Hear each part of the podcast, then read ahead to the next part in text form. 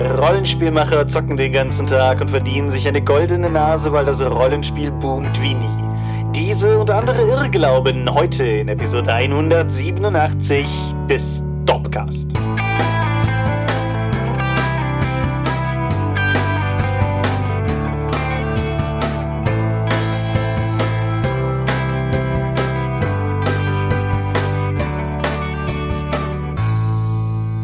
Hi und herzlich willkommen zur Episode 187 des Dopcast. Und einmal mehr haben wir uns heute versammelt, über Dinge zu reden, die mit Rollenspiel zu tun haben. Und wenn ich wir sage, dann meine ich zum einen dich. Michael Skopje-Mingers, guten Abend. Und zum anderen mich, Thomas Michalski. Hi, und worüber reden wir heute? Misskonzeption der deutschen Rollenspielbranche seitens der Spieler oder der Community. Genau, Fehleinschätzungen, Irrglauben bezüglich dem, was wir berufen und andere Leute beruflich machen. Viele andere Leute, über diese Dinge werden wir heute reden. Genau. Und das ist mehr so so ein Branchenthema mal wieder, aber da hatten wir jetzt, glaube ich, auch ein, zwei Mal keines. Und das ist eins, das dir vor allen Dingen unter den Nägeln brannte. Ja, als jemand, der halt über lange Zeit die ähm, Feedback-Adresse, also die Außenkommunikations-E-Mail-Stelle bei Ulysses betreut hat, habe ich halt mitbekommen, dass immer mal wieder ähnliche Fragen reinkommen, wo ich sagen muss, ja, vielleicht müsste man dann einfach die Hörerschaft, die Spielerschaft da draußen aufklären, wie das so in etwa läuft, weil da gibt es ein paar Fehleinschätzungen, wie der Titel der Episode ja schon sagt. Genau, und das betrifft nicht nur Ulysses-Zuschriften, das betrifft auch durchaus Gespräche, die wir mit euch auf, auf Conventions, erinnert ihr euch an die, geführt haben und auf dem Discord, den wir mittlerweile haben und in den Kommentarbereichen und überall im Prinzip. Und ja, genau, das soll heute unser Thema sein. Bevor wir zu diesem flammenneuen Thema kommen, kommt traditionell an dieser Stelle das Feedback, wobei wir es uns da heute einfach machen. Genau, ist zu lange her. genau. Und das bringt uns zu dem Punkt, warum das so lange her ist. Und das ist vielleicht an dieser Stelle nochmal relevant zu sagen. Ich habe das zwar gefühlt an jeder Stelle gepostet, aber dann haben wir doch immer nochmal wieder Fragen bekommen, warum es eigentlich letztes Mal keinen Dropcast gegeben hat. Denn letztes Mal hat es keinen Dropcast gegeben, wenn ihr das Hörer aus der Zukunft irgendwann in der Ferne hören solltet. Und der Hintergrund ist, Hochwasser. Ja, ich, ich möchte das an dieser Stelle nicht groß breit treten. Aber wir hatten vor, zu dem Zeitpunkt, wo wir das ja aufnehmen, drei Wochen schon fast, hatten wir die schwere Hochwasserkatastrophe in Teilen von Nordrhein-Westfalen und Rheinland-Pfalz, unter anderem in der Eifel, in der Eifel unter anderem in dem kleinen malerischen Schleiden, da wo ich wohne. Und die eine wichtige Information ist definitiv, mir geht es gut. Ich bin an Leib und Leben, Haus und Hof verschont geblieben und habe halt wirklich einfach unfassbares Glück gehabt, genauso wie die anderen Dorpler, die noch in der Eifel wohnen oder wieder in der Eifel wohnen. Mein Heimat auch nicht so. Also hier ist die, die Verwüstung ziemlich arg gewesen und ich äh, kokettiere gerne mal mit irgendwelchen Phrasen wie nach dem Krieg. Aber in dem Fall ist es einfach wahr. Also als ich hier das erste Mal in die Stadt runtergekommen bin, lagen Autos auf den Dächern und Brücken waren teilweise weg und es gibt quasi keinen Einzelhandel mehr, weil die Geschäfte alle durchgespült wurden und im Nachhinein stellte sich dann durchaus auch hinaus, dass es halt auch einige, einige Leben gefordert hat, auch bei uns hier und dementsprechend nicht sehr erfreulich war. Und da ich die letzten Wochen dann unter anderem damit verbracht habe, bei Freunden und Bekannten zu helfen und Schlamm zu schippen und Schutt zu schippen und einen Gastank freizulegen und also lustige Sachen zu tun, gab es letztes Mal einfach keine Folge, weil manchmal andere Dinge einfach wichtiger sind. Ja. Aber jetzt sind wir ja wieder da. Hurra. Genau. So, wenn wir wieder da sind, können wir uns ja im Prinzip auch wieder dem eigentlichen, eigentlichen Themen, den eigentlichen Themen dieser, dieser Folge hier zuwenden. Wer ansonsten noch meine Gedanken zu der ganzen Hochwassersache haben will, ich poste mal noch den Blogartikel drunter, den ich dazu verfasst hatte, vor allen Dingen, weil mich Leute regelmäßig fragten. Danke dafür für diejenigen, die gefragt haben, ob es mir gut geht. Tat es, wie gesagt. Aber stattdessen können wir über Medien reden. Das ist viel erquicklicher an dieser Stelle. Mhm. Und möchtest du da nicht einfach den Anfang machen?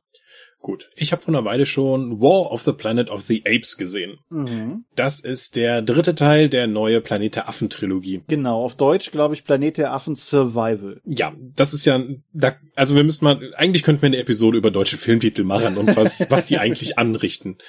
Jederzeit. Ja, War of the Planet of the Apes oder Planet der Affen Survival dreht sich jetzt danach, nachdem in der zwei, in dem mittleren zweiten Film ja schon die Menschen gegen die Affen aufgrund eines Missverständnisses gekämpft haben. Ein Film, der mir exzellent gefallen hat. Eine der tiefsten Charakterdarstellungen war von einem digitalen Affen, den ich in den letzten Jahren gesehen habe. Und der, jetzt habe ich mich gefragt, wo, was will der dritte Teil jetzt noch machen? Und ich weiß es nicht so genau, nachdem ich ihn gesehen habe. Es dreht sich darum, dass es jetzt irgendwo noch einen Militärstützpunkt gibt und diese Militärleute in dem Stützpunkt haben einfach beschlossen, dass sie jetzt diese Affen angreifen, weil die doof sind. Stellt sich heraus, das sind nicht alle verbliebenen Menschen, sondern dass es irgendwie nur selbst Abtrünnige von einer größeren Armee sind und die kämpfen nicht nur gegen die Affen, sondern auch gegen alle Leute mit unreinem Blut. Das hat jetzt keinen rassistischen Hintergrund tatsächlich, überraschenderweise, sondern die Menschen werden krank. Sie husten dann Blut und können nicht mehr sprechen und werden zusehends dümmer.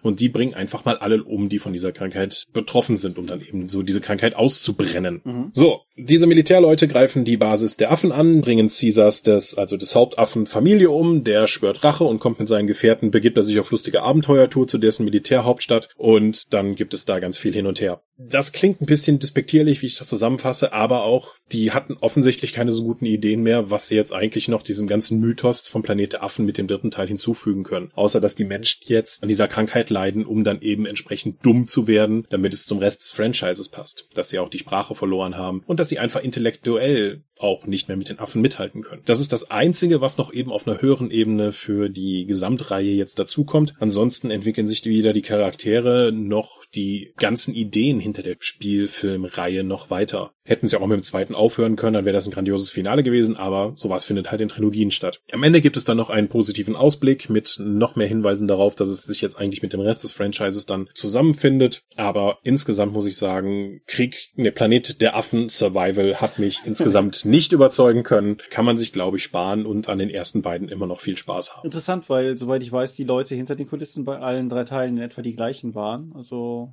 hm. Ja, kann gut sein. Ja. Aber viele neue Ideen gibt's da halt, also aus meiner Sicht nicht. Ja, der dritte ist der einzige, den ich noch nicht gesehen habe, deshalb kann ich jetzt auch nicht viel Qualifiziertes zu sagen. Aber stehen auf meiner Liste, weil sind ja alle drei auf Disney Plus zu haben, beziehungsweise Star. Insofern. Ja. Okay. Dann reden wir doch stattdessen über eine, eine befriedigende Filmtrilogie. Die ist insofern bemerkenswert, weil die komplette Trilogie innerhalb der letzten zwei Wochen erschienen ist. Ist dir Fear Street schon untergekommen? Ich habe es jetzt in der Übersicht, glaube ich, bei Netflix gesehen. Das ist, sind drei Filme in der gleichen Straße zu unterschiedlichen Jahren. Ja, fast. Ah. Also ja, prinzipiell. Was es ist, es ist eine Slasher-Trilogie, die, wie du sagst, in drei verschiedenen Jahren spielt. 1994, 1978 und 1666. Und ich sollte sagen, eine Horror-Trilogie. Und die, es ist nicht unbedingt die Straße, aber es sind immer die gleichen Ortschaften. Es sind nämlich zwei benachbarte Ortschaften, nämlich Sunnyvale und Shadyside. Äh. Und, und in Sunnyvale leben die Reichen und Schönen und Glücklichen ein friedvolles und gutes Leben. Und Shadyside hat eine gewisse Tendenz dazu, alle paar Jahre von wahnsinnigen Massenmördern heimgesucht zu werden. Mhm. Und jeder von den Filmen nimmt so ein bisschen den Stil einer anderen Horror Spielart auf. Der 1994er Teil ist erstens 1990er. Ihr habt mich mindestens im nerdigen und niveauvollen Trash Talk die These aufstellen lassen, dass nach den 80er Revival das 90er Revival kommt. Mark my words. Aber auf jeden Fall nimmt die 90er Jahre auf und damit so ein bisschen den, den selbstironischen Fanslasher-Stil, wie ihn zum Beispiel Scream damals populär gemacht hat. Die erste Szene von Fear Street 1994 ist auch sehr reminiscent zum Beispiel an die erste Szene von Scream. Der zweite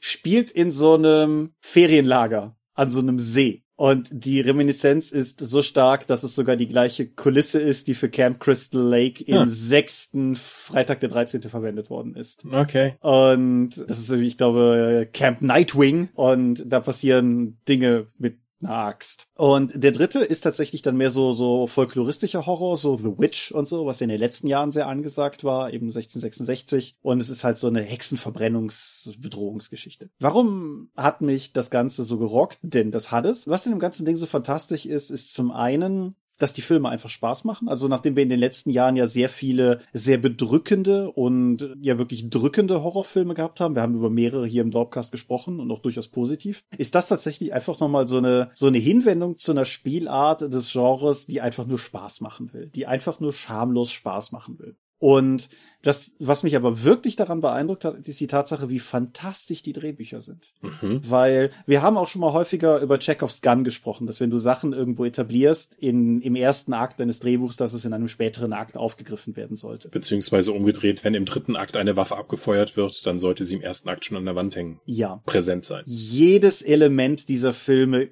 erfüllt dieses Kriterium. Selbst die kleinsten Dinge, wo du beim ersten Gucken wahlweise gar nicht drauf achtest oder bei dir bei manchen Sachen auch denkst, hä? Alles wird aufgegriffen. Du merkst einfach in jeder Szene, diese drei Teile sind von Anfang an als diese drei Teile konzipiert worden. Und das Ganze erzählt eine Geschichte, die in sich stimmig ist, mit übernatürlichen Elementen und natürlich Slasher-Logik. Also ne, nicht, nicht höher hängen, als es ist. Aber trotzdem, alles greift ineinander. Alles ergibt irgendwie am Ende einen Sinn. Alle Figuren haben eine Rolle, alle Sachen, die in irgendeiner Form etabliert werden, werden später nochmal aufgegriffen, alle Fragen werden in irgendeiner Form geklärt. Selbst dieses konstruierte Ding mit Sunnyvale und Shady Side ist, ist sinnvoll hat tatsächlich alles einen Sinn. Und ja, ich fand's, ich fand's rundum einfach gut. Die Dinger waren ursprünglich als Kinofilm geplant und sollten monatsweise erscheinen und dann ist halt Corona passiert. Oh. Und das wäre aber auch sonst schon ambitioniert. Ja gut, und jetzt ist halt Corona passiert und jetzt sind sie halt wöchentlich auf Netflix erschienen. Das ist natürlich auch durchaus, sagen wir mal, eine Ansage. Mhm. Ich habe jetzt irgendwo heute noch gehört, der Deal ist wohl zustande gekommen, weil die Regisseurin der drei Filme irgendwie eine der Ehefrauen der beiden Duffer Brothers ist, also von einem der beiden, die hier Stranger Things machen. Und das erklärt möglicherweise auch, warum Sadie Sink, die Max in ab der zweiten Staffel gespielt hat und Maya Hawk, die Robin ab der dritten Staffel gespielt hat, warum die halt hier auch mit reingeraten sind oder so. Aber was ich nicht damit sagen möchte, ist, dass das ein Ding nur existiert, weil Stranger Things oder sowas, sondern nein, das steht schon durchaus auf sehr guten eigenen Füßen. Auch alle anderen Schauspieler sind rundum großartig. Kiana Madeira, die die Hauptrolle spielt, beziehungsweise Olivia Scott Welch, die die andere Hauptrolle, weibliche Hauptrolle spielt, sind, sind ultra gut. Und bei Slashern hast du es ja häufig, dass irgendwie so ein, zwei Charaktere sehr sympathisch dargestellt werden und die anderen eher so als, als Kanonenfutter präsentiert werden. Und das ist hier tatsächlich gar nicht der Fall. Also ich habe mit jedem mitgefiebert und es hat mir um jeden auch irgendwie leid getan, der in irgendeiner Form gestorben ist und gestorben wird. Und die Dinger basieren auf Büchern von R.L. Stein, der auch die Goosebumps Bücher gemacht hat, aber so wie auch die Fear Street Bücher nicht für so ein junges Publikum wie Goosebumps sind. Diese Filme hier sind auch nicht für ein junges Publikum. Manche der Splatter Slasher-Tode, haben es durchaus in sich. Egal wie, ich habe unfassbar viel Spaß dran gehabt. Ich kann die sehr empfehlen. Wie gesagt, es ist, es ist spaßiger Slasher-Kram. Wenn man das nicht mag, wird man sich wahrscheinlich nicht drin wiederfinden. Aber toll gespielt, sehr gut geschrieben, sehr modern geschrieben. Einfach gut. Cool. Und damit bist du. Apropos Netflix. Mhm. Da ich am Wochenende irgendwie auf Sinnsuche war, nachdem ich jetzt aufgeräumt habe, habe ich dann einfach auch mal Netflix nach langer Zeit nochmal angeschmissen und bin dann über die Neuerscheinungen gegangen und da stach mir dann Blood Red Sky ins Auge. Mhm. Blood Red Sky, so habe ich noch nie gehört, was soll denn das sein? Blood Red Sky ist ein deutscher Horrorfilm über Vampire im Flugzeug. Alles davon war mir bekannt, außer Deutsch. Das, ich wusste nicht, dass das ein Deutscher ist. Das ist eine deutsche Produktion. Ich war auch irritiert. Ich, der Film startet und unten steht so Ton Deutsch. So, ah, Mist, aber gut, wir sprechen Englisch. Warum ist denn das jetzt schon alles untertitelt? So, ah, das ist auf deutsche Tonspur und deutsche Untertitel. Was ist das denn? Interessant. Und ja, das ist tatsächlich eine deutsche Produktion. Es äh, dreht sich darum, dass eine Frau versucht, mit ihrem Sohn in die USA zu fliegen, um eine Knochenmarktransplantation zu bekommen, weil sie krank ist. Mhm. Das weißt du aber erstmal noch nicht genau, was sie hat, bis eben Bösewichter, Terroristen, Verbrecher diesen Flug übernehmen über dem Atlantik und sie niederschießen und dann stirbt sie nicht. okay. Und sagen wir mal so, ganz vorsichtig ausgedrückt, das ist nicht die idealisierte, romantisierte Form von Vampir. Das sind kranke, gewalttätige Junkies, die auf Blut aus sind. Und das eskaliert dann ein bisschen davon. Also die Mutter, die zum Anfang noch versucht, ihr Geheimnis zu wahren und ihr Kind zu schützen, muss dann immer weiter gegen diese Verbrecher vorgehen und dann passieren schreckliche Missverständnisse und Dinge und dieser Film eskaliert so über seine zwei Stunden vor sich her. Und zwar auf wirklich beeindruckende Weise. Der hat mich, also erstmal das Szenario von Vampir im Flugzeug mhm. und dann Infektion finde ich herrlich unverbraucht, so ähnlich wie Train to Busan, halt das Zombie-Genre nochmal weiter belebt hat und eine Nuance dazugegeben hat, indem er das eben in einen beweglichen Zug gepackt hat. Snakes Haben wir jetzt hier ja, das hat ja nicht diesen Infektionssache. Okay, touché. Hm? Ja, und die Zahl an Vampiren nimmt halt auch zu der Raum nicht in diesem Flugzeug. Ja, okay. Und auch je, je mehr sie eigentlich versucht, die Leute zu schützen und gegen diese Verbrecher zu kämpfen, desto animalischer wird sie auch. Mhm. Sie verliert also immer mehr Teile von ihrer Menschlichkeit. Sie ist auch ganz klar, wenn man jetzt die alte World of Darkness nimmt, auf der Nossi-Seite zu sehen. Okay. Und äh, also sowohl was das Design angeht, aber dann auch nochmal mit viel größerer Wildheit. Grundsätzlich würde ich sagen, es ist so eine Art stirb langsam mit Vampiren in einem Flugzeug. Auch was die Dreckigkeit angeht. Mhm. Ja, ich glaube, jetzt wird dann auch immer wieder, wenn es dann zu besonderen Momenten kommt, wenn sie irgendwelche Dinge dann machen muss, gibt's immer wieder Rückblicke, wie es eigentlich dazu gekommen ist. Ja, insgesamt würde ich sagen, hat mich der überrascht und doch über die zwei Stunden gefesselt. Ich glaube, der ist ein bisschen zu lang, ohne dass es jetzt zum großen Problem geworden ist. Aber sowohl die Inszenierung ist auf klar internationalem Niveau, wie auch die Spannung auferhalten, das neue Setting. Doch, ich war sehr überrascht und ich möchte eine Empfehlung für Blood Red Sky ausgeben. Auch wenn die Action an sich erst nach einer halben Stunde losgeht. Huh. Ich muss jetzt aber trotzdem nochmal wegen der Sprache nachhaken. Du meintest, die sprechen Englisch, obwohl du deutscher Ton hattest. Ist der, ist der quasi bilingual oder? Eine Menge von diesen Verbrechern, wie auch dem Tower oder so etwas, die sprechen halt konstant Englisch, wie es halt auch so bei uns wäre. Die sind jetzt nicht alle auf eine Sprache durchgeimpft. Und deswegen hast du auch in der deutschen Fassung dann häufig Untertitel, wenn sie halt miteinander auf Englisch sprechen, wenn es sonst keine Möglichkeit gibt. Aber ansonsten, die Protagonisten sprechen Deutsch. Auch miteinander. Spannend. Mhm. Ist also schon, du kannst es wahrscheinlich dann einfach auch sagen, das ist eine deutsche Protagonistin und dann einfach dann auch ein internationalen Publikum geben. Also ich finde, sowohl was den Production Value, wie äh, das Aussehen, die, die Spannung aussieht, Blood Red Sky würde ich auf jeden Fall empfehlen. Gerade auch für Rollenspieler, um dann irgendwie so Spannungsaufbau in so einem kleinen Szenario zu machen und wenn die Scheiße dann halt wirklich in den Ventilator fliegt. Alles klar. Ist, glaube ich, genauso wie Fear Street am Schluss jetzt auch eine Netflix-Eigenproduktion, sollte also quasi auch dauerhaft da zu haben sein. Ja, dann mache ich noch den Abschluss. Zu lang hast du gesagt. Da Jim Butcher. Jim Butcher ist der Mann, der die Dresden Files Romane geschrieben hat. Jim Butcher ist auch der Mann, der die Codex Alera glaube ich, auf jeden Fall Codex irgendwas, Fantasy-Romane geschrieben hat. Nichts davon ist heute relevant. Jim Butcher ist nämlich auch der Mann, der Windjäger geschrieben hat. Oder The Aeronauts Windless im, im Englischen. Das ist der erste Band einer Reihe, die bisher aus einem Band besteht und ist ein ich würde sagen Steampunk-Roman, wobei das ein bisschen, ein bisschen irreführend ist, weil relativ wenig mit Steam drin vorkommt. Aber er hat die ganze Ästhetik und den Anstrich, auch wenn es dann vielleicht eher. Ich habe ein bisschen Sorge, dass es das wirklich gibt. Ätherpunk oder sowas, also die Luftschiffe, die. Ja, ja, ja, ja, ja sowas halt. Ja, dann natürlich ist es ein Subgenre. Ja, auf jeden Fall der Roman. Es gibt auf deutschen Conventions immer wieder das Amt für Ätherangelegenheiten, wo man sich auch dann entsprechende Stempel abholen kann und so weiter. Ja, ja gut.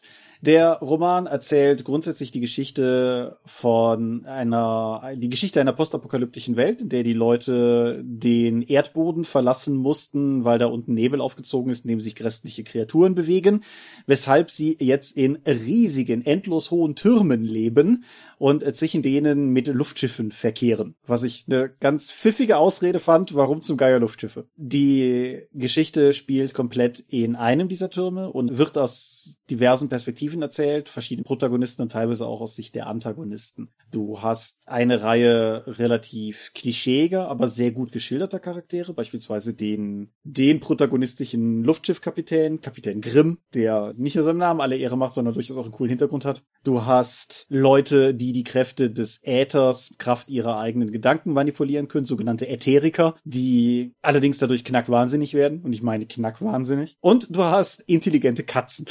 Also keine anthropomorphisierten Katzen, sondern tatsächliche Katzen. Richtig, tatsächliche Katzen. Die können reden, aber die sprechen katzig.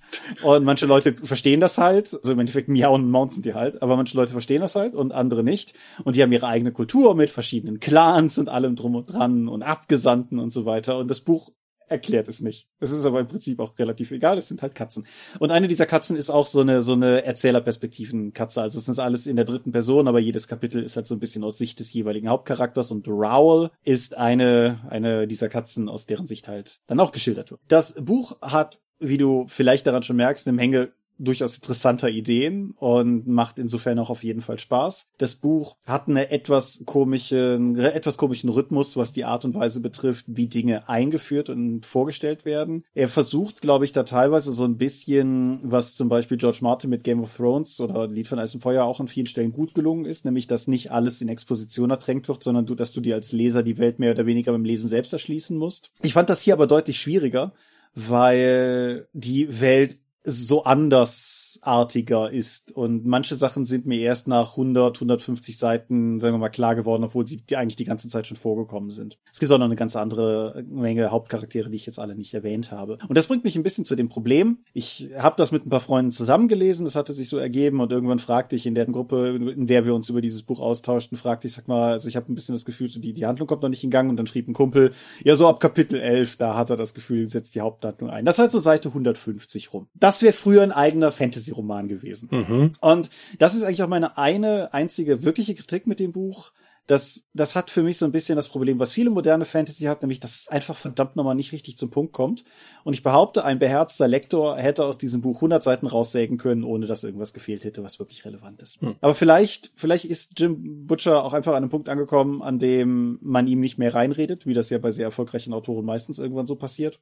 Vielleicht war seine Lektorin oder sein Lektor auch einfach auf seiner Seite. Ich weiß es nicht. Aber wie gesagt, das ist so meine eine, eine wirklich große Kritik. Ein Lob und eine Kritik habe ich jeweils noch zu nennen. Das Lob geht ganz klar an die Luftschlachten. Derer gibt es nicht viele, aber die, die es gibt, sind fantastisch. Wer auf wirklich so, so Schiffsschlachten, so klassische Kanonen und Befehle und Befehlskette und vor allen Dingen britische Militärhierarchie auf Schiffen, so Master und Commander halt, beziehungsweise die Jack Aubrey Romane, auf denen Master und Commander ja auch basiert. Wer auf sowas steht, genau das nur mit Luftschiffen im dreidimensionalen Himmel. So. Wirklich cool, wirklich gelungen, wirklich fesselnd, wirklich packend, wirklich nicht so auf dem Buch. Meine eine letzte Kritik geht an die deutsche Ausgabe, einfach nur, weil ich es weil ich es schon eher skurril finde mit dem üblichen Disclaimer, dass wir beide, du und ich, wir wissen beide, wie sowas passiert und ich möchte niemandem einen Vorwurf machen. Aber das Schiff des Protagonisten ist die Raubtier, im Englischen die Predator. Außer auf dem Cover. Auf dem Backcover ist es nämlich noch die Jäger. Und hm. dann hast du den deutschen Titel des Buches. Windjäger. Andere Jäger gibt's im Buch nicht. Und Wind spielt eigentlich auch keine Rolle. Also die, die ganze Vermarktung, ich erwähne es eigentlich nicht, weil ich auf dem Buch umreiten möchte, sondern ich glaube, dass der Titel sich für das Buch zum Nachteil erwiesen haben könnte, weil Windjäger ist halt schon ein wirklich egaler Titel. Das Cover zeigt halt irgendwie so einen Berg. So, also man hätte das mit Sicherheit auf eine Art und Weise platzieren können, die vielleicht mehr als nur uns ambitionierte Irre hätte anlocken können. Würde ich es empfehlen? Ja, vielleicht. Wenn ihr auf Steampunk steht, ja, dann ist es, denke ich, ein Blick wert. Es ist gut geschrieben, es hat tolle Charaktere. Wenn ihr Steampunk mehr doof findet, dann auf keinen Fall. Und wenn ihr wollt, dass ihr, dass die Bücher, die ihr lest, zur Sache kommen, dann ist es vielleicht auch nicht das Richtige für euch, weil es nimmt sich schon wirklich viel Zeit. Teilweise zum Guten, teilweise aber auch zum Schlechten. Jim Butcher, Windjäger. Ja, hätte ich mal eine Mundharmonika hier. So, yes. gut. Hauptsache Luftschiffe. Alles klar. Und obwohl ich lange geredet habe und du kurz, was aber auch mehr daran lag, dass du einfach kurz geredet hast, haben wir immer noch fünf Minuten bis zur ersten vollen halben Stunde. Also alle üblichen Kritiker, guckt mal, wie schnell wir zum Thema kommen. Kommen wir doch mal zum Thema. Genau. Was sind so Misskonzeptionen seitens der Spielerschaft gegenüber den Rollenspielschaffenden, also die dem Produzenten. Genau. V vielleicht direkt vorweg. Es geht uns nicht darum, hier so eine Art, dass hier Fronten aufzumachen oder so, sondern ich denke, es geht einfach darum, dass der, der Einblick in die Art und Weise, wie Rollenspiele gemacht werden, zum einen nicht immer so gut zu haben ist und zum anderen vielleicht auch ein bisschen dadurch fehlgeleitet wird, dass wir, dass die Industrien zum Beispiel auch, in denen man häufiger Einblicke bekommt, also beispielsweise Film- und Videospielbereich halt einfach in ganz anderen Budgetdimensionen arbeiten und damit halt auch einfach in anderen Firmendimensionen arbeiten, als das im Rollenspiel der Fall ist. Und ich glaube, beides zusammen führt halt einfach zu, zu einigen harten Missverständnissen. Mhm. Ich würde gerne einleiten mit der Unterscheidung, die wir oftmals hier auch schon im Dorpcast hatten, nämlich die Unterscheidung zwischen dem Markt und der Community. Mhm. Das klingt jetzt erstmal komisch. Sowas wie von, ja, ihr wollt die Community ja dann einfach ignorieren und dann einfach nur, was der Markt bedeutet. Nee, das muss nur dann auch bewusst sein, wenn man Teil einer Community ist, hat man dadurch auch Bedürfnisse, dort werden Sachen besprochen und da bilden sich auch oftmals meinungsstarke Personen heraus oder einfach Meinungen heraus, die innerhalb der Community die Bedürfnisse dieser Community herausstellen und diese dann als gegebene Bedürfnisse der Spielerschaft an den Verlag weitergeben. Das ist oftmals aber gar nicht der Fall. Mhm. Interessanterweise. Ich habe auch schon gehört, so warum bringt ihr das und das nicht raus? Das würde sich ja gut verkaufen. Das ist in der Regel eine Einleitung, um zu sagen, ich hätte das gerne, bitte produziert das doch für mich. Die Entscheidung darüber, ob wir etwas produzieren oder eben nicht, hängt aber nicht nur damit zusammen, was die Community mag oder uns kommuniziert, sondern da müssen wir auch darauf schauen, was davon verkauft sich denn auch tatsächlich. Und das ist eben der Markt. Mhm. Ja, also grundsätzlich ist die Herangehensweise ja erstmal gar nicht, gar nicht vollkommen irrational, wenn ich jetzt, also wenn, wenn noch vielleicht ein bisschen solipsistisch. Aber wenn ich halt einfach davon ausgehe, ich hätte dieses Produkt wirklich gerne. Ich habe irgendwie mit meinen sieben Homies und 20 Leuten im Internet gesprochen und die meisten von denen finden die Idee auch gut. Davon quasi hoch zu extrapolieren und zu sagen, wahrscheinlich gibt's da draußen genug andere, für die sich das auch lohnen könnte, sowas zu produzieren, äh, ist wie gesagt nicht ganz absurd. Die Praxis zeigt uns aber, dass es halt nicht immer greift. Dass es im Prinzip mhm. manchmal auch einfach so ein bisschen das Äquivalent von anekdotischer Evidenz ist. Ja. Es, apropos anekdotische Evidenz, es gibt ein Beispiel aus der Marktforschung von Sony. Sony hat damals gefragt, okay, bis jetzt haben wir den Walkman immer nur so dunklen, coolen Farben rausgebracht. Würdet ihr euch eigentlich mal dafür interessieren, dass wir auch so poppige, moderne Farben rausbringen? Und die Leute haben gesagt, ja, könnte ich mir schon vorstellen. Dann haben sie mal ein Exempel einfach statuiert und haben gesagt, okay, alle Leute, die jetzt hier auf der Veranstaltung sind, ihr habt, wenn ihr rausgeht, links ein Stapel mit den coolen Walkmans und rechts einen mit poppigen Farben. Jeder von euch darf sich einen raussuchen. Von links oder rechts, wenn ihr rausgeht. Der ist dann eures die coolen waren halt leer. Ja. Die anderen nicht. Das heißt, das, was jetzt über Facebook-Abstimmungen, Likes oder positive Rezensionen auf Amazon geht, ist nicht unbedingt das, was am Ende tatsächlich gekauft wird. Es ist relativ einfach dann zu sagen, ja, ich hätte gerne das oder mach doch mal das, aber da stehen ja auch ein Investment hinter und das muss erstmal dann wieder rekapitalisiert werden von denjenigen, die diese Produkte produzieren. Und deswegen, du kannst nur am Markt bestehen, wenn du das produzierst, was die Kunden tatsächlich kaufen, nicht was die Kunden dir über Social Media sagen, was sie gerne haben möchten. Ja, das ist vielleicht auch ein guter erster Punkt, von dem wir vermutlich mehrere im Laufe dieser Folge haben, um einfach auch mal den Unterschied zu dem herausstellen zu können, was wir von der Dorp her machen. Also zum einen noch von der Dorp her sind wir ja insofern so ehrlich, dass wir erstmal sagen, wir machen einfach Sachen, die wir gut finden und vertrauen einfach darauf, dass ihr die auch gut finden werdet. Wir haben die Jahresumfrage und das ist im Prinzip so die eine große Ausnahme, aber zum Beispiel, was wir an Downloads machen, sind ja im Endeffekt einfach Sachen, auf die wir Bock haben, weil das Erstellen von Downloads auch viel Arbeit ist und man die auch bis zum Ende halt machen möchten muss. So. Mhm. Der, der große Unterschied ist aber im Endeffekt auch einfach der, dass wir ja de facto im Grunde keine Kosten haben, weil die allermeisten Sachen machen wir selbst, bis aufs Artwork und wir das Artwork durch den Patreon querfinanzieren. Das heißt, unterm Strich ist es uns egal, ob viele Leute es kaufen oder nicht. Und ich kann durchaus sagen, dass zum Beispiel sowas wie unsere Neuauflage von Schrecken aus der Tiefe vor ein paar Jahren, sagen wir mal, kein Kassenschlager war. Aber es war ein Buch, das wir machen wollten, das wir machen konnten und das jetzt da draußen existiert für die Leute, die es haben wollen.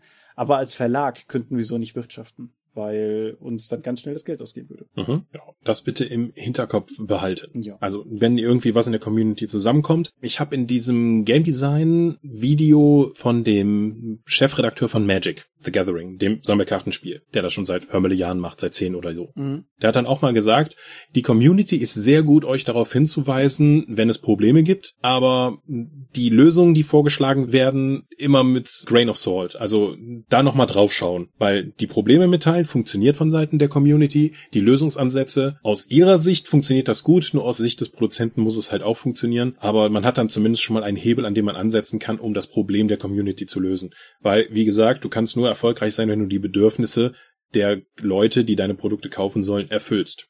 Ja, ja, absolut. Das geht ja auch so ein bisschen in das Joss Whedonsche Diktum von den Leuten geben, was sie brauchen, nicht was sie wollen. Hm. Genau, sonst hätten wir halt super modernisierte Pferdekarren anstatt Autos. Was andere Probleme beiführt. Ja, ja, genau. Gut, aber das, das ist durchaus richtig. Aber wenn wir jetzt schon über das liebe Geld reden, da hast du ja durchaus auch noch weitere Punkte, die du aufgreifen wolltest, wenn ich das richtig im Kopf habe. Mhm. Ich höre auch mal wieder, Rollenspiel ist ja so beliebt wie nie. Also ja, das stimmt. Also wir befinden uns in einer Boomphase des Hobbys, wie wir es schon seit Ewigkeit nicht mehr hatten. Aber wenn man das im Hinterkopf behält, in Deutschland leben vielleicht 50 Leute von der Produktion von Rollenspielen und wir befinden uns halt in dem, in der goldenen Phase die offensichtlich noch weiter ansteigt. Selbst der US-amerikanische Markt für Hobbyprodukte laut den IO2-Zahlen, das ist so eine Website, die sich die, den Markt in den, in Nordamerika immer genau anschaut, was da jetzt eigentlich produziert wird und was umgesetzt wird. Und die fragen auch die Händler und die machen jedes Jahr so eine Übersicht, wie eigentlich was für Geld im Markt umgesetzt wurde. Das ist sehr interessant zu sehen für, aus der Machersicht. Selbst der US-amerikanische Markt für Hobbyprodukte, der war 2020 bei etwa zwei Milliarden US-Dollar. Der ist auch um etwa 16 bis 20 Prozent gestiegen gestiegen durch die Pandemie, mhm. weil die Leute mehr zu Hause sitzen und einfach mehr gespielt haben und mehr in den Hobbymarkt investiert haben. So, von diesen zwei Milliarden US-Dollar im nordamerikanischen Markt, Umsatz 2020, sind aber nur Rollenspiele rund 100 Millionen, also etwa fünf Prozent des Hobbymarktes. Mhm. Obwohl D&D das stärkste Jahr seiner Geschichte hatte. Mhm. Tabletop-Miniaturenspiele sind etwa 415 Millionen Dollar des Gesamtmarktes.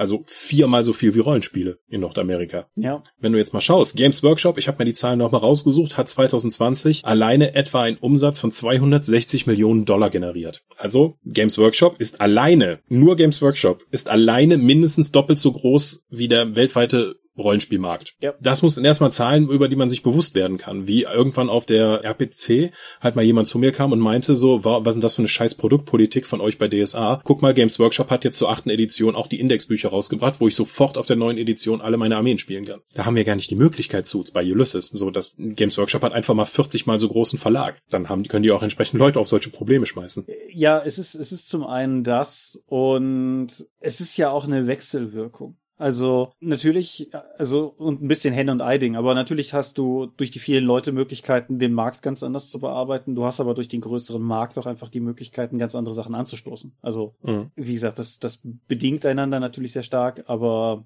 ja, das, das Ungleichgewicht wird sehr deutlich in den Zahlen, die du genannt hast, denke ich. Und dann muss man sich ja immer noch vor Augen halten, der englischsprachige Markt ist ja nicht der Markt, der in englischsprachigen Ländern läuft, mhm. sondern der Markt, der in Ländern läuft von Leuten, die, wo Leute wohnen, die Englisch sprechen, also weltweit. Ja. Genau, der deutschsprachige Markt, wir haben da immer so eine Faustformel, sind etwa zehn Prozent des amerikanischen Marktes. Das etwa heißt, dass der Markt in deutschsprachigen Bereich letztes Jahr für Rollenspiele roundabout 10 Millionen Euro gewesen sein sollte. Für, also nicht von Ulysses, nicht nur in Deutschland, sondern der gesamte deutschsprachige Markt hat etwa 10 Millionen Euro Umsatz gemacht, Rollenspiele. Ja, und Umsatz ist halt ja auch nochmal wichtig zu unterstreichen, weil, mhm. was glaube ich auch häufig, was das sind ja nur Bücher, was halt häufig übersehen wird, ist, dass es eine, im Prinzip eine, eine Hochumsatz, Niedriggewinn, Hochrisikobranche ist, in der wir uns bewegen, was halt im Endeffekt bedeutet, dass zum einen erstmal von dem vielen Geld, was möglicherweise rumläuft, da haben wir ja schon diverse Episoden zu gemacht, auch einfach nur verhältnismäßig wenig bei den Verlagen und nochmal verhältnismäßig weniger bei den Machern ankommt. Und auf der anderen Seite, dass man halt auch einfach ein bisschen aufpassen muss, wenn der wenn der Markt insgesamt halt recht klein ist, kann man sich auch gar nicht so viele Fehltritte erlauben. Das heißt, es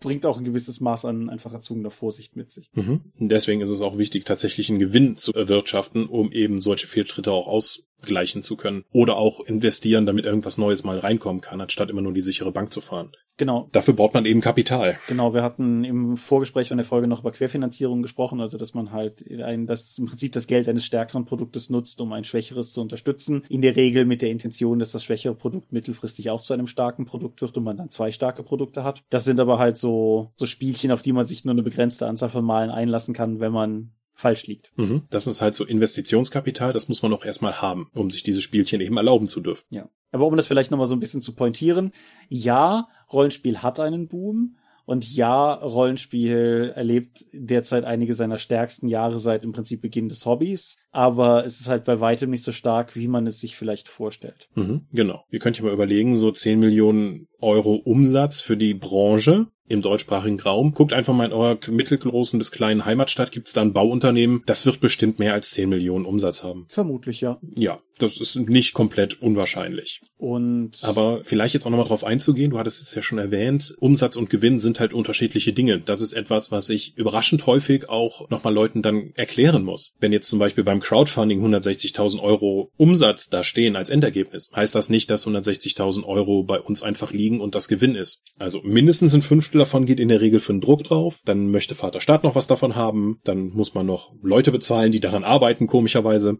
Illustrationen müssen erstellt werden, Texte müssen erstellt werden und so weiter. Also Umsatz und Gewinn sind halt sehr unterschiedliche Dinge. Ja, also kann man kann man ja auch an, um, um nochmal das, das Dorpsche Beispiel ranzuführen, von den Büchern, die wir bei uns veröffentlichen, kommt im Prinzip ein Drittel vom Coverpreis bei uns an. Mhm. Und wenn man einfach mal überlegt, so dass wir, ein wesentliches Freunde-Grundregelwerk kostet 15 Euro. Ich vereinfache jetzt mal noch ein bisschen, aber angenommen, von allen, die wir verkaufen würden, kämen jeweils 5 Euro bei uns an. Dann müssten wir halt teilweise schon 100 davon verkaufen, um unter Umständen einen Coverpreis reinzuholen. Mhm. Und das meinte ich ja eben auch mit Patreon-Querfinanzierung und dass es uns in dem Fall egal sein kann. Aber Insofern auch da halt, klar, durchaus ein schönes Gefühl, wenn wir nach einer Convention oder was in der Art halt irgendwo nach Hause fahren und sagen wir, wir haben dann irgendwie zehn, ein wie sechs Freunde Grundregelwerke verkauft und haben deshalb halt entsprechend dann auch die 150 Euro mit im Portemonnaie. Das ist cool, das freut uns. Wir sind ja in dem Sinn auch immer noch ein Hobbyprojekt. Aber das sind halt nicht 150 Euro Gewinn, sondern ja. Mhm. Du hast jetzt auch noch einen wichtigen Punkt erwähnt, nämlich den Direktverkauf gegenüber dem Verkauf über den Handel. Mhm. In der Regel, wenn du jetzt über einen Großhandel gehst oder einem Händler was verkaufst, verkaufst du das für 50 Prozent des Coverpreises. Hast du also ein Buch für 50 Euro, verkaufst du das dem Händler im Schnitt für 25 Euro. Mhm. So, wenn dein Buch jetzt 10 Euro gekostet hat und du verkaufst das an den Endkunden direkt auf einer Veranstaltung über oder über den eigenen Shop, nimmst du 40 Euro ein, weil das Buch hat 10 Euro gekostet. Verkaufst das an den Händler für 25 Euro, nimmst du 15 Euro ein. Das heißt, du musst zweieinhalb Bücher über den Handel verkaufen, um das gleiche Geld einzunehmen wie über den Direktvertrieb. Ich habe oftmals den Eindruck, dass Leute, die irgendwie glauben, so ich habe das jetzt beim Händler gekauft, 50 Euro dafür bezahlt, Ulysses kriegt ja dann 50 Euro das ist halt nicht der Fall, beziehungsweise der Verlag kriegt ja da nicht die, das volle Geld. Der Händler setzt sich da nicht aufs Fahrrad, fährt bei uns im Verlag vorbei und schmeißt das in den Briefkasten. Das passiert nicht. Der hat genauso Kosten und der kauft das eben ein und die Marge, die er hat im Verkauf dadurch, braucht er auch, um den Laden und seine Angestellten zu bezahlen. Dafür vertickt er halt das Zeug vor Ort und kann auch eine Spielerbasis aufbauen und beratend kommen. Also deswegen stellt man, ist es auch sinnvoll, weiterhin an die Händler noch zu verkaufen. Klar es, es sind ja auch, es ist ja auch immer so ein, so ein zweischneidiges Schwert, was für eine Form von Händler man hat. Also, ich, also ganz, ganz direkt gesagt, wenn ihr eh online bestellt, dann bestellt doch einfach direkt bei den Verlagen, dann freuen die sich. Aber wenn ihr tendenziell lokal kaufen möchtet und ihr habt entsprechend einen Händler, der auch wirklich einen guten Job macht, dann ist das, denke ich, auch eine völlig legitim, ein legitimes Stück Infrastruktur, das man unterstützen sollte. Ich kaufe meine, meine Belletristik zum Beispiel ja auch noch beim lokalen Buchladen. Also insofern, also das kann man ja, kann man ja durchaus so oder so handhaben. Mhm. Aber wenn schon das Geld nicht stimmt, so könnte man ja meinen, es ist zumindestens ja ein total äh, großartiger Job. Also das ist es durchaus unter Umständen, aber das Argument, was ich schon häufiger gehört habe auf Conventions, wo wir waren oder so, sind Varianten, die sich alle runterbrechen lassen auf, ihr zockt ja den ganzen Tag. Und, mhm. oder wie, wie du es ja im Vorgespräch und geschwerpunktet hattest, soll ich sagen, die Freuden der Kreativarbeit oder so. Ja, ja, oder auch nicht, ne? Genau, oder halt weil, nicht. Wenn ich halt daran denke, jetzt wieder als Ulysses als Beispiel zu nehmen, weil wir beide dahin nun mal arbeiten, da arbeiten vielleicht eine Handvoll Leute im kreativen Bereich, die Texte schreiben oder Bilder malen. Das klingt jetzt erstmal schockierend, weil, was ist das? Zehn Prozent der Firma? Das werden ein bisschen mehr sein als zehn Prozent der Firma unterm Strich, glaube ich. Aber ja. sagen wir mal, ein Sechstel der Firma arbeitet kreativ und der Rest kümmert sich halt nur darum, dass diese Bücher tatsächlich erscheinen. Weil die Kreativarbeit ist nun mal was anderes außer das, was wir machen, nämlich dafür sicherstellen, dass diese Produkte auch tatsächlich existieren. Die meisten im Verlagsbereich arbeiten eben redaktionell. Das bedeutet, also aus meiner Erfahrung gesprochen, als ich noch redaktionell und in der, in der Verlagsleitung gearbeitet habe, mit Texten hatte ich nicht viel zu tun. Ich habe halt Outlook und Excel bearbeitet, Tag ein, Tag aus. Ja. Kalkulation schieben, mit Autoren reden, Projektmanagement, Leuten Status abfragen, Freigaben bei der Druckerei, einfach dafür zu sorgen, dass diese Produkte auch tatsächlich erscheinen. An, als, obwohl ich Redakteur für die Reihen war, habe ich an den Texten so gut wie gar nicht gearbeitet. Da musste ich mich auf externe verlassen. Ja, oder mittlerweile ist es ja durchaus so, dass wir eine eigene Lektoratsabteilung haben. Die gab es zu deiner Redaktionszeit ja noch nicht, aber die ist halt mittlerweile da genau. und übernimmt halt auch viele dieser Aufgaben. Aber ja, die, die, die Tatsache ist einfach, dass ich, wenn, wenn ich, wenn man es runterbrechen müsste, wir halt im Endeffekt auch einfach in vielerlei Hinsicht einfach Bürokräfte sind. Wir machen viele Dinge, die in anderen Geschäftsbereichen genauso existieren, die halt dann nur nichts mit Spielen zu tun haben. Aber wie du schon sagtest, bei im Endeffekt externen Dienstleistern oder Produktionsstätten irgendwie Termine erfragen, notwendige Daten hin und her schicken, Sachen mit Verträgen, die, die Kontakte nach außen hast du schon erwähnt, aber halt auch interne Meetings in irgendeiner Form, die ja durchaus einen beträchtlichen Teil eines Tages einnehmen können in manchen Situationen. Oh, du bist so gebrannt heute. heute war sehr meetinglastig, ja. Aber hm. Ja, das gehört halt im Prinzip auch alles dazu. Und ich sage, im Endeffekt bin ich halt oder sind wir auch beide glorifizierte Verwaltungsangestellte. Mhm. Was nicht bedeutet, dass es nicht trotzdem sehr cool ist, an den Sachen zu arbeiten, an denen wir arbeiten. Und ich, ich führe das ja immer wieder als das pointierte Beispiel an, auch wenn es mittlerweile schon ein bisschen länger her ist, einfach weil es so pointiert ist. Aber der Tag, als ich das erste Star Wars Rollenspielbuch in der Hand hatte, das erste offizielle Star Wars Produkt, wo mein Name drin stand, das ist geil. Das ist einfach unumwunden geil. Und beispielsweise eine unserer Layouterinnen hat mir die Tage noch erzählt, die hat jetzt, die ist noch relativ frisch dabei und die hat jetzt das tatsächlich das erste Mal auch physische Belegexemplare von sich in die Finger bekommen. Und sie meinte halt auch, sie, das hätte sie auf eine Art und Weise berührt, von der sie gar nicht geahnt hätte, dass es so sein würde, wenn sie es in der Hand hat. Weil, ja, irgendwie ja. man jetzt diesen, diesen Fingerabdruck auf diesem Produkt hinterlassen hat, das potenziell bis zum Hitzetod des Universums irgendwo liegen wird, so. Und das ist cool. Aber das ist nicht zwangsläufig das bedeutet nicht, dass der Alltag flashy oder shiny ist oder so, sondern das, mhm. das muss man, denke ich, differenzieren können. Ich glaube, das lässt auch nach. Also ich habe ja fast alles an meinen Belegexemplaren auch verkauft inzwischen, weil ich den Platz brauche und einfach diese emotionale Bindung daran nicht mehr habe, weil ich habe schon hunderte von Produkten betreut, in denen mein Name steht. Das nutzt sich also auf, aus meiner Sicht auch ab. Ja, da, da. Es gibt natürlich dann wieder so, so Schlaglichtprodukte, sei es nun für dich das Deutschland in den 80ern Buch für Tales from the Loop, für mich das Savage Worlds Grundbuch, wo ich auch nochmal sagen kann, so, ha, da hat mein Herz nochmal geschlagen, ich wusste schon gar nicht mehr, wie das geht. Aber ja, das meiste ist halt Arbeit. Ja, aber ich würde das trotzdem so in seiner Gänze nicht unterschreiben. Also ich hm. Ich finde das immer noch sehr cool und da freue mich immer noch an, vielleicht nicht an jedem, was ich in den Fingern hatte, weil halt auch momentan ja de facto in der Firma fast nichts erscheint, was ich nicht in irgendeiner Form zumindest mal irgendwo auf dem Weg in der Hand hatte oder gesehen habe oder sowas. Das gilt halt nicht für alle. Aber ich habe das durchaus häufiger immer noch, dass es mich einfach freut, wenn solche Sachen erscheinen und wenn, wenn Dinge vielleicht auch einfach schön geworden sind oder so. Das, das macht mich einfach glücklich. Und ja, man sagt mir regelmäßig, dass das irgendwann nachlassen wird. Man sagt mir das jetzt aber halt auch schon seit fast sechs Jahren so. Vielleicht hast du dir einfach noch deine innere Freude erhalten können. Ich denke, das ist eine Naturellsache. Also das, das kommt halt sehr auf die, auf das individuelle, auf die individuelle Mentalität an. Hm.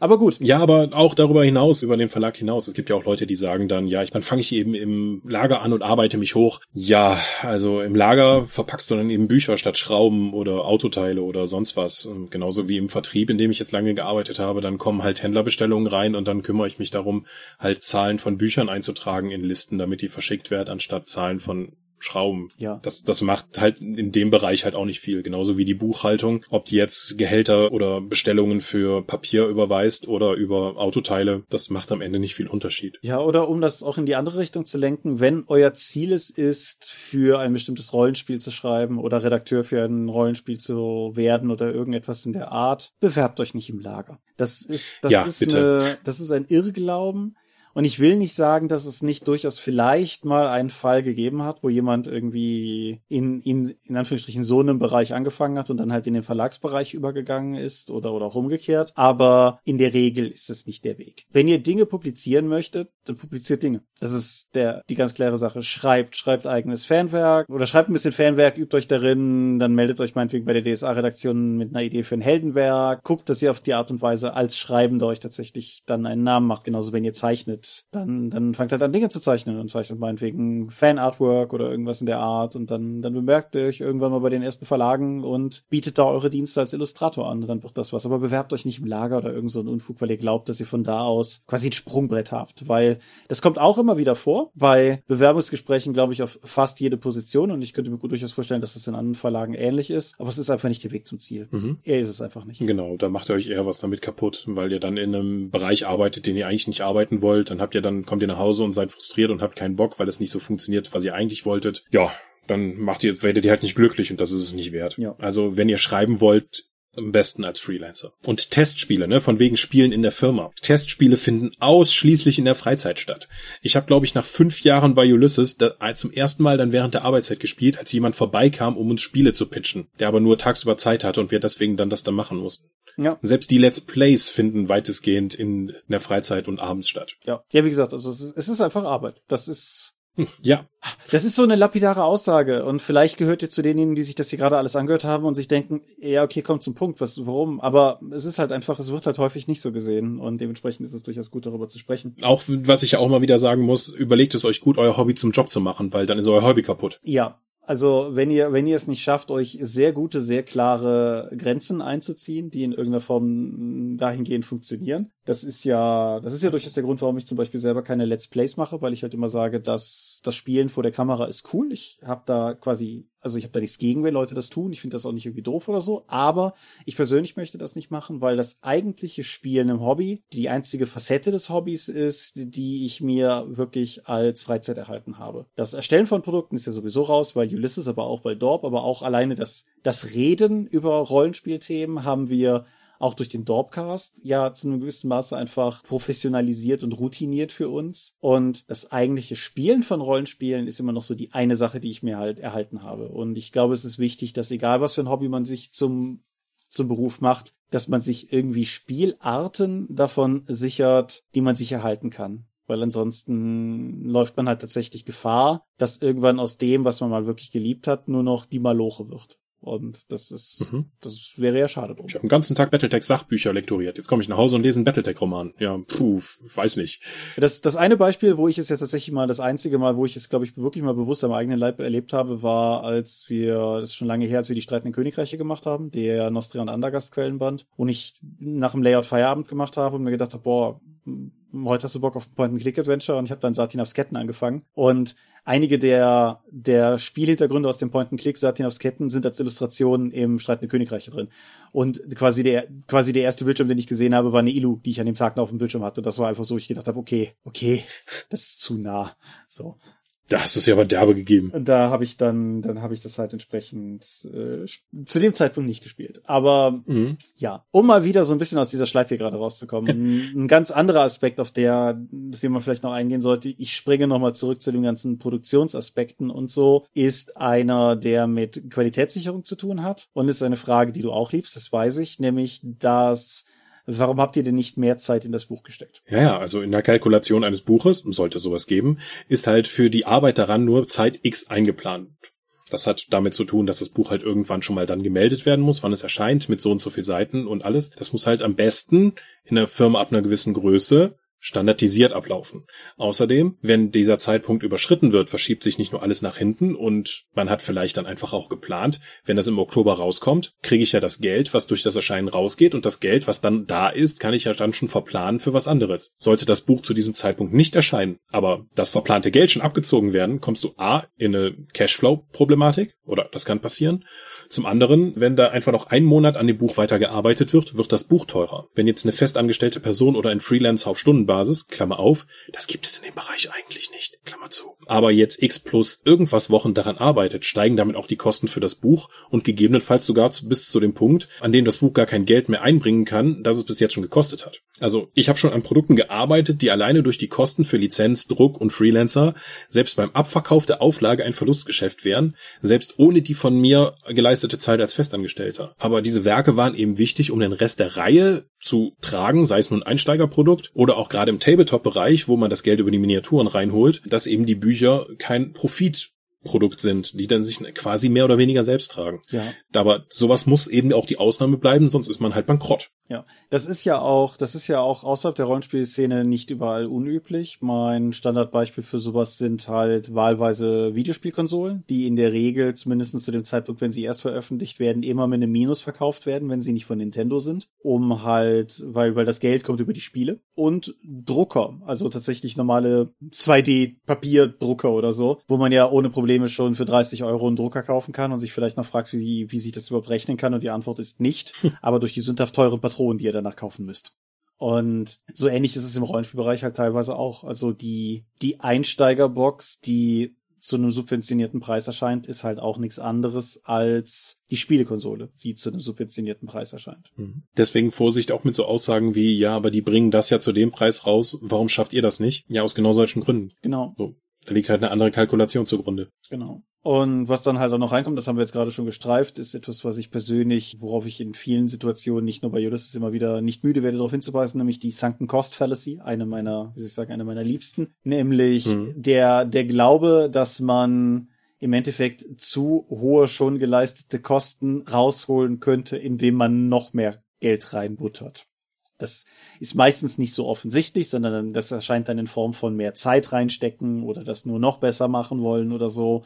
Aber im Endeffekt sind es nur Mehrkosten und am Ende dieser Mehrkosten steht dann irgendwann ein Produkt, das dann vielleicht auch wirklich cool ist, aber das sich im Endeffekt 300 mal also 300 Prozent verkaufen müsste von der Auflage, damit es sich am Ende rechnet. Das passiert dann halt am Ende einfach nicht. Genau, da kann es einfach dann, es ist fertig produziert, warum wird es nicht gedruckt? Um wenigstens die Kosten zu sparen, weil Geld kommt damit eh nicht rein und es wäre eh ein abgeschlossenes Produkt gewesen. auf der anderen Seite ist das natürlich keine Entbindung davon, Produkte mit Qualität herstellen zu wollen. Das das sei damit nicht gesagt. Nur man muss halt den Punkt wählen können. Das ist so eine Pareto-Prinzip-Geschichte im Prinzip, wo man den, den Punkt finden muss, wo die Qualität einen ausreichend hohen Grad erreicht und gleichzeitig die Kosten halt ausreichend niedrig sind, damit man das Ganze als dauerhafte Unternehmung betreiben kann. Hm.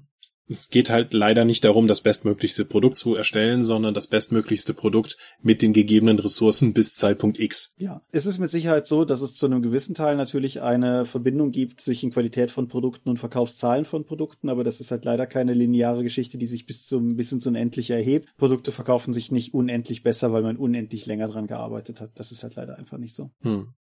Nein. Ja, das, das, ich meine, das ist ja in der Tat ja durchaus schade. Also es gibt auch durchaus Produkte, an denen ich mitgewirkt habe, nicht nur bei Ulysses, wo ich durchaus sagen muss, es wäre cool gewesen, wenn wir noch eine Runde gehabt hätten. So. Hm. Und es hat halt auch schon Produkte gegeben, wo ich mich dann halt für in die Seile geworfen habe und gesagt habe, komm, ich weiß, das ist nicht cool, aber lass uns mal noch, such dir was aus, das Layout noch mal überarbeiten, noch eine Korrekturfahne machen, irgendwas in der Art halt, weil ich einfach glaube, dass dieses Produkt individuell davon profitieren wird. Und dann müssen halt entsprechend die Entscheidungsträger sagen, ob sie dieser Argumentation folgen oder nicht. Ja, und bitte auch diese Cashflow-Problematik nicht vergessen, dass wenn das Produkt halt nicht in diesem Monat rauskommt, obwohl man das Geld, was schon eingeplant wurde, eben woanders reinstecken möchte, dann kommt man halt in ein Loch und kann selbst dann irgendwann zahlungsunfähig werden, obwohl der Laden an sich ganz gut läuft. Ja. Das ist also, das habe ich in der Branche schon hier und da schon mal von anderen Verlagen gehört. Ja. Und das ist halt, sowas wird halt auch durch sowas wie Crowdfundings nicht unbedingt einfacher, die ja natürlich auch immer eine, also ein sehr erfolgreiches Crowdfunding ist eine große Menge Geld, aber es ist auch eine große Menge gebundenes Kapital. Und es sind ja auch in der Rollenspielszene weltweit nicht wenig Verlage an erfolgreichen Crowdfundings de facto krepiert. Weil sie, mhm. Oder auch über die Rollenspielszene hinaus einfach Crowdfunding-Projekte insgesamt einfach an ihrem eigenen Erfolg erstickt. So. Und das muss man halt auch entsprechend gucken. Ja, die 15 Deluxe-Bäcker kriegen einen Buchblock mit viel dickerem Papier als die regulären Leute. Ihr wollt 15 Buchblöcke drucken? ja. Seid ihr wahnsinnig? Okay, gut. Tschüss Verlag. Was ich abschließend nochmal sagen würde, hast du noch einen Irrglauben, den du noch einbringen möchtest? Nachdruck von Produkten. Okay, ja, dann hau den noch raus. Mhm. Wieso druckt ihr nicht nach? Es gibt doch Bedarf. Also nicht, also vor allen Dingen, ich will das haben. Warum druckt ihr das nicht? Und da haben wir wieder das, was du eben schon sagtest, so meine Freunde im Bekanntenkreis und dann noch 20 Leute in einem Forum haben das gesagt. In der Regel heißt Nachdrucken, dass es ein Offset-Druck ist. Das heißt, man sagt einer Druckerei, druckt mir das doch mal bitte und dann ist es halt wieder im Markt. A, man braucht mindestens eine Auflage von 300 Exemplaren, sage ich mal, was alles, was mit Offset-Druck zu tun hat, gerade wenn es im gebundenen Hardcover-Bereich geht. Mhm. Die sind mit 300 Exemplaren sündhaft teuer. Mhm. Dann geht meistens eigentlich, dann geht nur noch der Direktverkauf. Dann kann man sich das mit den Händlern komplett sparen, weil die Marge einfach nicht ausreichend ist. Sonst, sonst effektiv gibst du es an den Händler und verlierst halt schon mal 10 Euro. Und wenn man halt in der Kalkulation nicht sehen kann, dass man diese 300 dann auch noch in absehbarer Zeit wieder abverkauft bekommt, dann lohnt sich das nicht, weil das liegt auch jedes Jahr danach dann noch im Lager und es muss nochmal dann Steuern drauf den Warenwert gezahlt werden. Mal ganz abgesehen davon, dass es oftmals auch rechtliche Probleme für Nachdrucke gibt, wenn einfach die Lizenz ausgelaufen ist. Ja, oder wenn man Nachdrucke wieder separat vom Lizenzgeber freigeben lassen muss und man halt auch bei manchen Lizenzgebern weiß, das ist auch immer so ein bisschen mit Hassel verbunden. Das sind ja auch wieder so Schleichkosten, weil möchte ich wirklich einen Mitarbeiter irgendwie so und so viel Stunden drin investieren lassen, damit einfach nur jemanden dazu kriegt, der am Ende nickt, damit wir es drucken dürfen oder so. Sowas ist natürlich auch immer, immer knifflig. Hm. Ja, und. Neben der puren Magie, dass es immer wieder passiert, dass du Nachdrucke hast, die bei der Druckerei nochmal angepasst werden müssen, weil sich die Papierstärke minimal verändert hat und deswegen der Buchrücken leicht dicker oder dünner wird. Ich würde sagen, 50 Prozent der Sachen, die ich in Nachdruck gebe, muss ich nochmal in irgendeiner Form die, die Rückenstärke hm. anpassen. Du hast es gerade schon gesagt, aber was ich, was ich nochmal herausstellen möchte, ist halt auch, es geht ja nicht nur darum, dass du ein Buch brauchst, das noch 300 Leute kaufen. Es geht um die Entscheidung, ob diese 300 Leute noch übrig sind, nachdem du meinetwegen schon 1000 dieser Bücher in den Markt gebracht hast. Und das ist halt auch nicht immer einfach zu sagen. Mhm. Vielleicht sind die die tausend ersten Exemplare, die du gedruckt hast, wirklich rausgegangen wie geschnitten Brot. Vielleicht sind es aber trotzdem genau diese tausend Leute, die das Buch haben wollten. Und wenn du dann halt einfach hingehst und sagst, oh, das ist so gut rausgegangen, da hau ich nochmal tausend durch, dann kann es ja halt passieren, dass du 30 Exemplare später mit 970 Büchern im Lager sitzt und dir denkst, fuck. Genau. Und deshalb musst du halt schon. Das ist im Brettspielmarkt ein Riesenproblem. Da hat Mario damals vom Thoran Verlag immer wieder erzählt, von damals so, okay, das Buch, das hat sich verkauft, verkauft, verkauft, die Händler haben abgerufen, ich habe ja Riesenbedarf. Hat nochmal die gleiche Auflage nachgedruckt und saß dann auf 80 Prozent. Ja. So, okay, ja, puff, tot. Was ist hier passiert? Das war doch eben noch geil.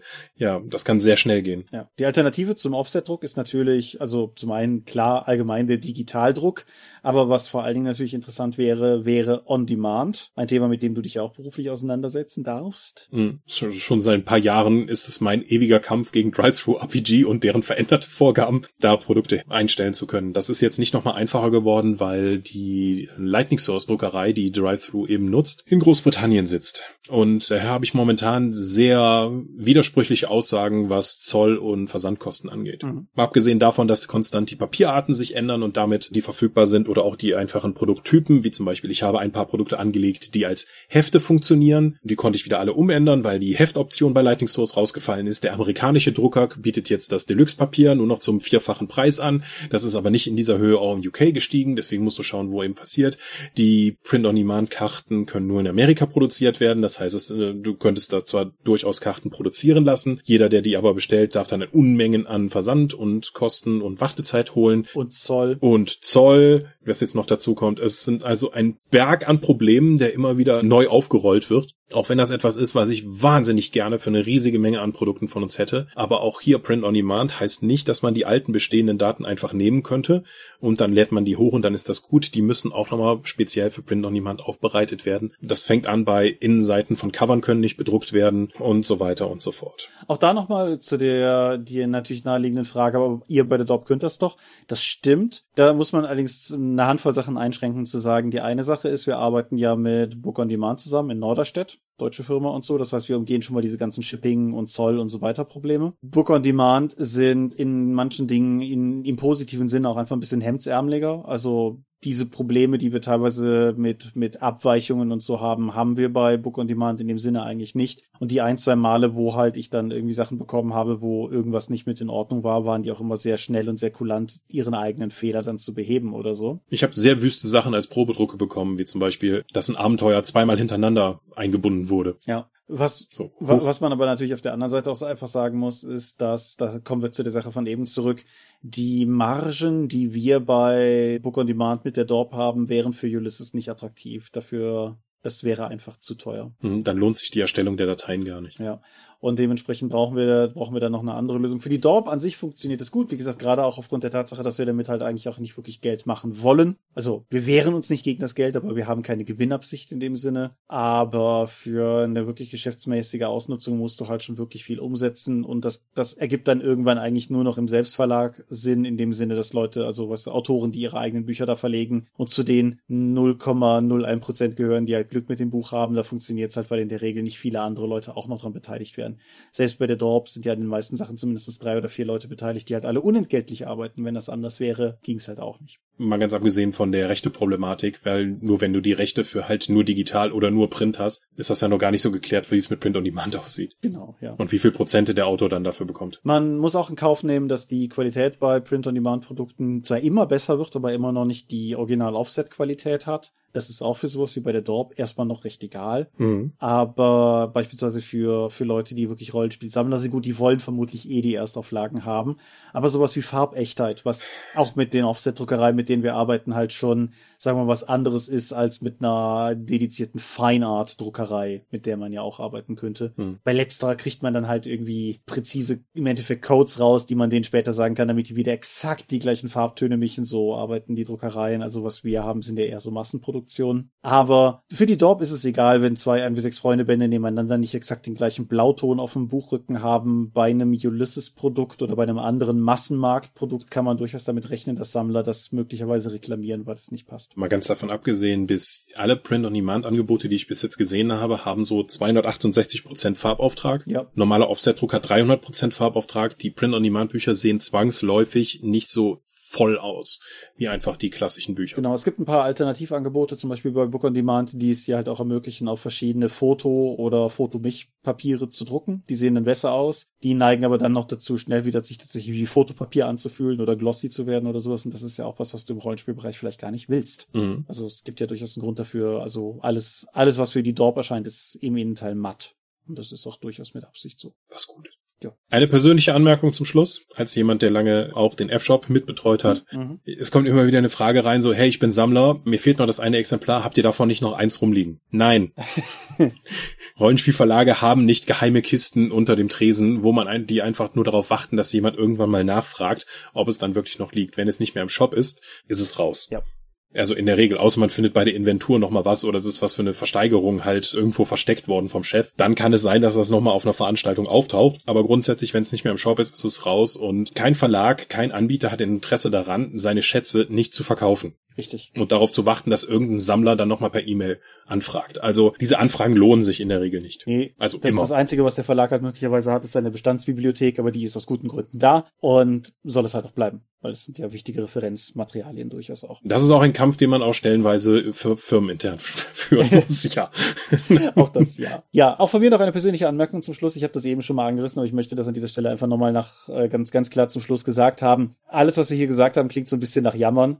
Darum geht es mir zumindest aber gar nicht. Und wie gesagt, ich mache meinen Job immer noch gerne. Und ich denke auch nicht, dass sich das auf absehbare Zeit ändert. Nur wichtig ist halt trotzdem einfach, glaube ich, auch nochmal Bewusstsein dafür zu schaffen. Das haben wir in der Vergangenheit schon häufiger getan, ist aber schon wieder eine Weile her. Bewusstsein dafür zu schaffen, dass das, was die Leute in den Verlagen tun, wirklich Arbeit ist. Dass das in der Regel Leute sind, die auch wirklich hart arbeiten und die sich viel Mühe geben, gute Produkte zu machen. Und das klappt halt mal besser und mal schlechter. Aber grundsätzlich ist da durchaus der Wille und der Eifer da, aber es ist halt auch anstrengend. Und in dem Sinne gilt halt auch entsprechend, da, da auf der anderen Seite des Verlages sitzen halt auch Menschen, für die das, für die, für die das harte Arbeit war und überlegt euch einfach im Zweifelsfall, wenn ihr auch mal unzufrieden seid oder euch ärgert, weil nicht noch ein Buch im Lager versteckt war, was man euch schicken kann oder so. Seid lieb zu euren Machern. Ist im Prinzip das, was ich sagen möchte. Kombiniert mit, wie gesagt, also es ist ein cooler Job, aber einfach nie vergessen, es ist halt trotzdem auch ein Job. Ja. Ja. Ich hoffe, ihr fühlt euch informiert. Ja, das wäre jetzt normalerweise der Punkt, wo ich zum Sermon komme. Und das führt mich zu einem Punkt, an dem ich euch etwas eingestehen muss. Nämlich, ich sitze hier an einem neuen Rechner und eine Sache habe ich offensichtlich vergessen mit umzuziehen, nämlich den Text für den Sermon.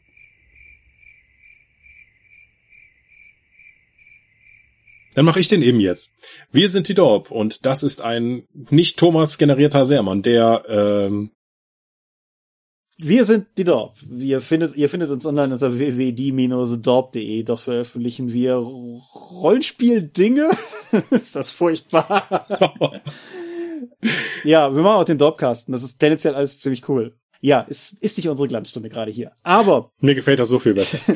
ist vielleicht tatsächlich eine gute Gelegenheit fürs nächste Mal, mich nochmal hinzusetzen und das ganze Konzept des Sermons nochmal neu zu denken. Aber heute wurde ich vor allen Dingen davon überrascht, also moderne Rechner synchronisieren ja teilweise auch einfach untereinander, wenn man die umzieht und ich öffnete denselben Oberordner wie immer und tippte in das Suchfeld Wir sind die Dorp ein, weil so hieß die Textdatei, auf die ich ja immer referenziert habe und hatte null Ergebnisse. ja, was nützt dir so ein teurer neuer Mac, wenn man die Daten nicht drauf hat, die man braucht? Endlich wieder Dinge in Echtzeit schneiden. Das ist das große Ziel.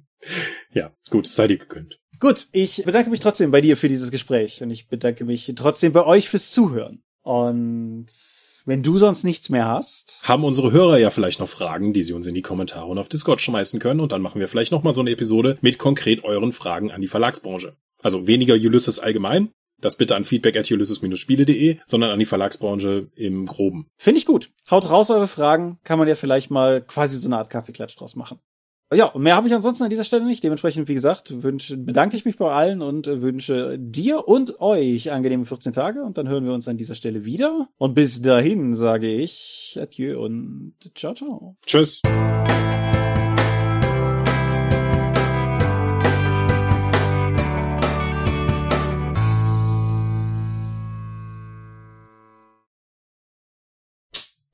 Deine Klatscher höre ich. Tja, meine, meine Klatscher sind keine Geräusche. Was? Ja. Folge. Haben wir das auch hinter uns gebracht? Können wir nächstes Mal wieder was zu was Lustigem kommen. Genau, für, für die Hörer, die bis hierhin durchgehalten haben, wir haben die Folge seit, boah, ich glaube zwei Monaten oder sowas auf der machen wir als nächstes Liste, aber dann ist halt immer irgendwas passiert zwischen zu müde für so ein komplexes Thema bis hin zu Flutkatastrophen und dementsprechend haben wir es jetzt einfach hinter uns gebracht und ja, ich denke, war aber gut, dass wir darüber gesprochen haben. Jo, das werden uns die Hörer schon sagen. Ja, sagt uns, dass es gut war, dass wir darüber gesprochen haben. Ja. Und ich denke, ich drücke mal auf Stopp.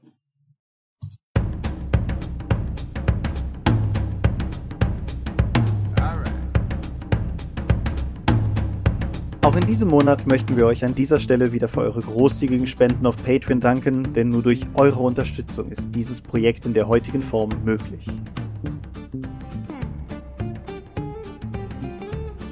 Und unser besonderer Dank gebührt dabei wie stets den Dop Ones, also jenen, die uns pro Monat 5 Euro oder mehr geben. Und im August 2021 sind das Aika, Alishara, Vitus Arcanion, Arudwan aka AGS, Lambert Behnke, Big Bear, Gerrit Bonn, Bruder Tjorben, Daniela, Daniel Doppelstein, Dorifer, Exeter, Excalibur, Michaela Fege, Björn Finke, Marcel Gehlen, Gelbwurstfieber, Stefan Glück, Alexander Hartung, Jörn Heimeshoff, Hungerhummel, die 100 Questengesellschaft, Dominik Koch, Stefan Lengel, Lichtbringer, Lightweaver, Christoph Lühr, Angus MacLeod, Volker Mantel, Moritz Melem,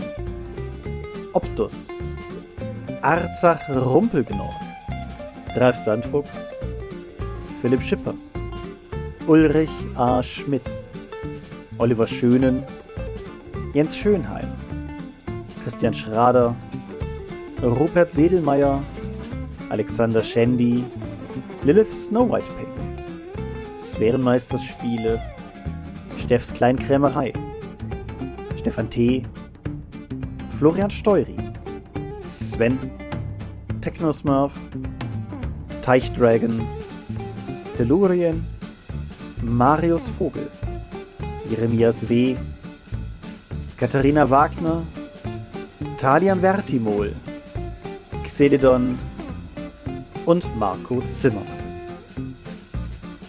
Danke, dass ihr uns freiwillig ohne Paywall und Auflagen so tatkräftig unterstützt, einfach weil ihr es könnt. Danke.